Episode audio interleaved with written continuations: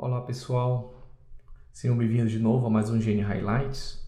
Hoje estamos introduzindo um novo, uma nova forma que vai somar as entrevistas que vocês já estão acostumados com os especialistas. A gente vai começar a fazer revisões, na verdade não revisões, mas apresentações de artigos da neuroradiologia, né, com o intuito de continuar com a missão da Sociedade Paulista de Radiologia de promover a educação continuada aos associados. Então, continuaremos contando com os colegas neuroradiologistas que sempre contribuem para a SPR e também vamos convidar fellows e residentes é, R4 e R5 dos mais variados serviços para discutir, nesses casos, residentes mais, mais artigos de revisão da literatura. Enquanto que os neuroradiologistas é, irão ser convidados para discutir artigos recentes, importantes que saiam na literatura da neurologia, da neuroradiologia e neurocirurgia, e também artigos clássicos relevantes é, e importantes para o conhecimento tanto do radiologista em geral e também dos neuroradiologistas. Bom, o primeiro artigo que a gente selecionou hoje é um artigo de revisão que fala do desenvolvimento das malformações de desenvolvimento cortical é um artigo de 2012, mas como a gente falou, né, um artigo é um daqueles artigos que são bastante clássicos né, da literatura da neuroradiologia. Os autores é o Barkovich, que dispensa apresentação, né, neuroradiologista lá da, da Universidade de São Francisco, na Califórnia, e também participando o Dobbins, que é um patologista que sempre faz os, os artigos juntamente com Barkovich em relação a esse tema de neuropediatria. A introdução ele começa falando da importância dessa classificação, desenvolvimento das malformações corticais e faz um breve resumo né, da evolução que vem acontecendo.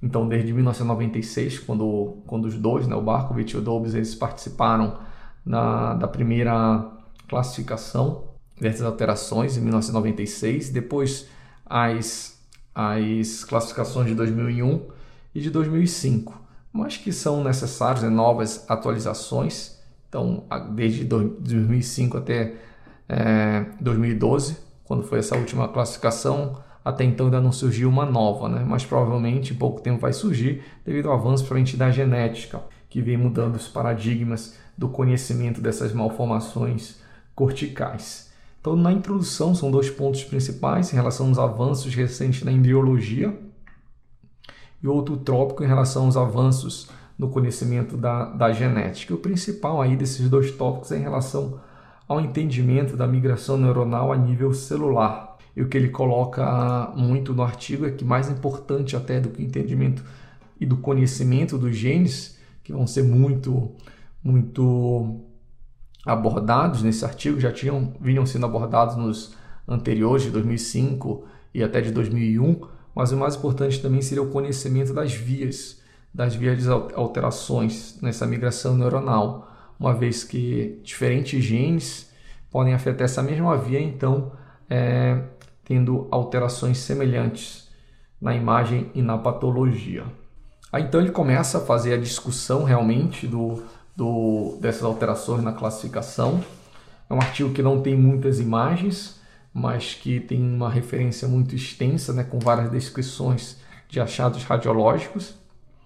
E na discussão ele começa falando né, que o grupo 1 e o grupo 2 permaneceram inalterados. O grupo 1 relacionados com a alterações na apoptose na proliferação neural e glial, permaneceu com o mesmo nome. O grupo 2 relacionados com a migração, alterações na migração neuronal.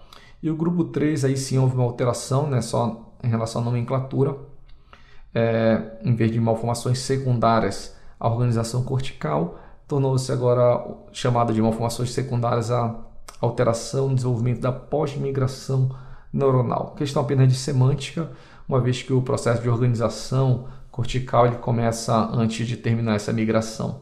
E outro ponto importante é que o grupo 4, que era malformações relacionadas ao desenvolvimento cortical sem outras classificações. Foi abolido esse, esse grupo 4 e essas alterações foram incluídas então num desses grupos remanescentes. O grupo 1, então, em que ele fala das malformações é, relacionadas com apoptose e proliferação, é subdividido. O grupo 1A está está relacionado somente com uma, uma deficiência na via de crescimento celular, que vai dar origem às microcefalias. As microcefalias, então, não são, ele fala que não são conhecidas muito as vias é, que levam essa alteração e por isso que elas são classificadas principalmente relacionadas com a herança, com os achados clínicos e com genes que causam essa alteração. E um ponto importante aqui é que nem todas as microcefalias estão incluídas no grupo 1A.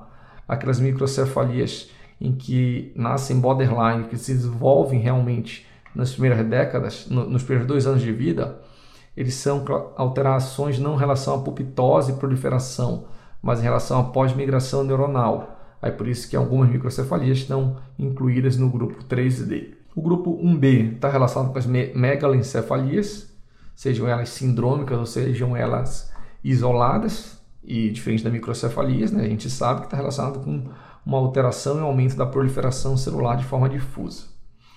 O grupo 1C é um grupo bastante interessante, que tiveram alterações relevantes é, e que é uma via que é bastante estudada em até artigos mais recentes, que é relacionada à via da, da rapamicina, e que inclui a hemimegalencefalia, em que artigos mais recentes do Barkovich, ele até fala que o, o termo correto não seria nenhuma hemimegalencefalia, porque não está usualmente relacionado com um, um hemisfério cerebral unicamente, mas está relacionado a parte desse hemisfério, ou então um hemisfério e parte do outro. Então, o termo mais correto seria a megalencefalia displásica. Mas que nesse artigo de 2012 ainda usa o termo megalencefalia. E o mais interessante é a displasia cortical focal tipo 2, que está incluída como alteração na proliferação normal de células. É, somente a tipo 2, né, que é aquele achado clássico de imagem. A tipo 1 e tipo 3 não, continuam ali relacionados com a pós-migração neuronal. A tipo 12 ele fala que é uma alteração na proliferação celular, é, usada em alguns artigos como displasia transmântica focal, displasia no suco profundo cortical, mas que relaciona a mesma coisa, e que é aquele achado clássico né, de uma alteração triangular com vértice voltado para o ventrículo, né, uma alteração parenquimatosa, com uma alteração de sinal na substância branca subcortical. É importante conhecer esse padrão né, dessa displasia cortical focal tipo 2, seja 2A ou 2B, relacionada ou não às células de balão, respectivamente, porque a ressecção dessa alteração leva a uma boa, um bom prognóstico após a ressecção cirúrgica. O grupo 2 são então as malformações relacionadas à migração neuronal, também são subdivididos, né? O primeiro, o 2A, que é, a gente tem que lembrar que a migração neuronal inicia ali na superfície ependimária e vai até o córtex, o 2A é quando tem alterações na superfície ependimária, que leva às heterotopias, especificamente as heterotopias subependimárias, né? sejam elas nodulares, alguns focos de substância cinzenta na, substância, na região subependimária, ou então difusamente, né? são heterotopias lineares, somente sindrômicas. Então, apenas a heterotopia subependimária, e deixa bem claro aqui no, nesse parágrafo, estão relacionadas no grupo 2A. O grupo 2B estão relacionados com a lisencefalia, então uma alteração difusa né, da migração neuronal, e também ali estão excluídas a, é incluídas a heterotopia em banda subcortical, e aí com graus variados da lisencefalia e da heterotopia em banda. O grupo 2C, aí aqui sim então inclui as outras heterotopias que não é subependimária, né, que são duas outras principais, heterotopia subcortical, que nada mais é que focos de substância cinzenta na substância branca e que pode ser transmanta, né? pode ser estendendo-se até a superfície ependimária, e a displasia sublobar, que foi descrita por Barkovich em 98, né? e que é nada mais é do que uma, um pedaço de, de parênquima cerebral dismórfico e completamente separado do hemisfério cerebral onde ele está interposto. E a 2D, relacionada com as malformações em Covestone, então, só lembrar né, que ela, a, a migração começa na superfície ependimária, vai até o córtex. A 1A é a alteração logo no início dessa migração e a 2D no final dessa migração. Então, tem uma alteração na membrana basal pial e acaba havendo uma overmigration. É, e está relacionado com a via do alfa-distroglican, que leva às distrofias musculares congênitas que a gente conhece, dentre elas a Walker-Walburg. E por fim, o último grupo, né, que é o grupo 3. O grupo 3, que mudou a nomenclatura, né? É uma alteração do desenvolvimento é, cortical na, na, na fase de pós-migração.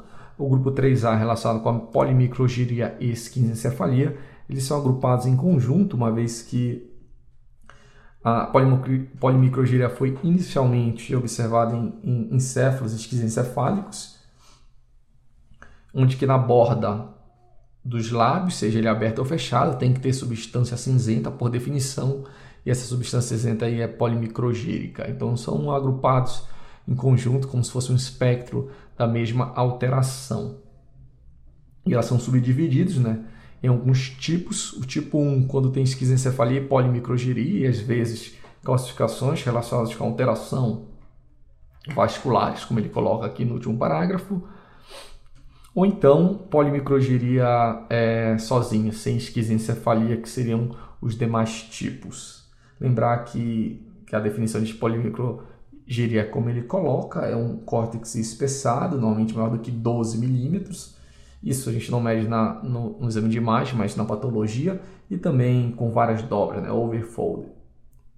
Pode ser polimicrogiria difusa, focal, simétrica ou assimétrica, e a mais comum é quando comete as regiões perirrolândica, seja bilateral ou unilateral. O grupo 3B é quando a polimicrogiria está associada com erros inatos do metabolismo e foi classificado em um subgrupo diferente porque é, patologicamente é diferente da polimicrogiria clássica.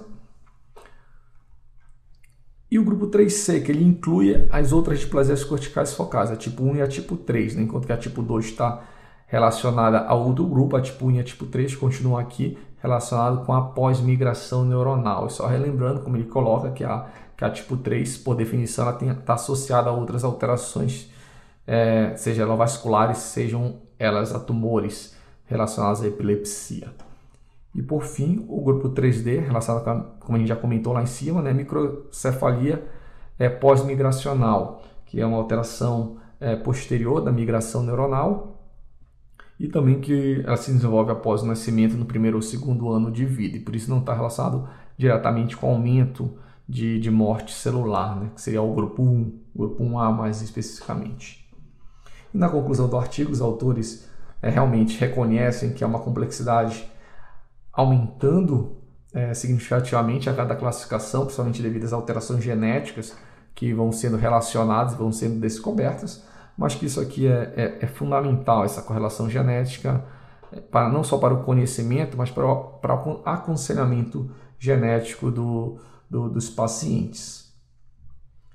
E por fim, que no futuro, como ele já colocou ali na introdução também, o principal talvez não seja uma correlação diretamente com o gene, mas sim principalmente com as vias de migrações de migração neuronal que é afetada, uma vez que diferentes genes podem alterar a mesma via e dar alterações semelhantes.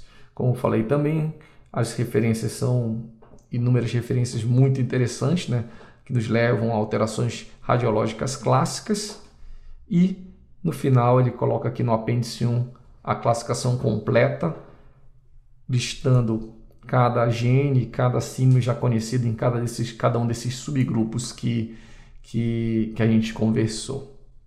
Muito obrigado a todos, eu espero que seja bem interessante esse novo formato de, de do Gene Highlights, né? não vai substituir, mas vai só agregar a outra, a gente vai alternar as, os vídeos de discussão de artigos e de entrevistas e contamos sempre com a contribuição de vocês né, para sugestões de novos artigos a serem abordados.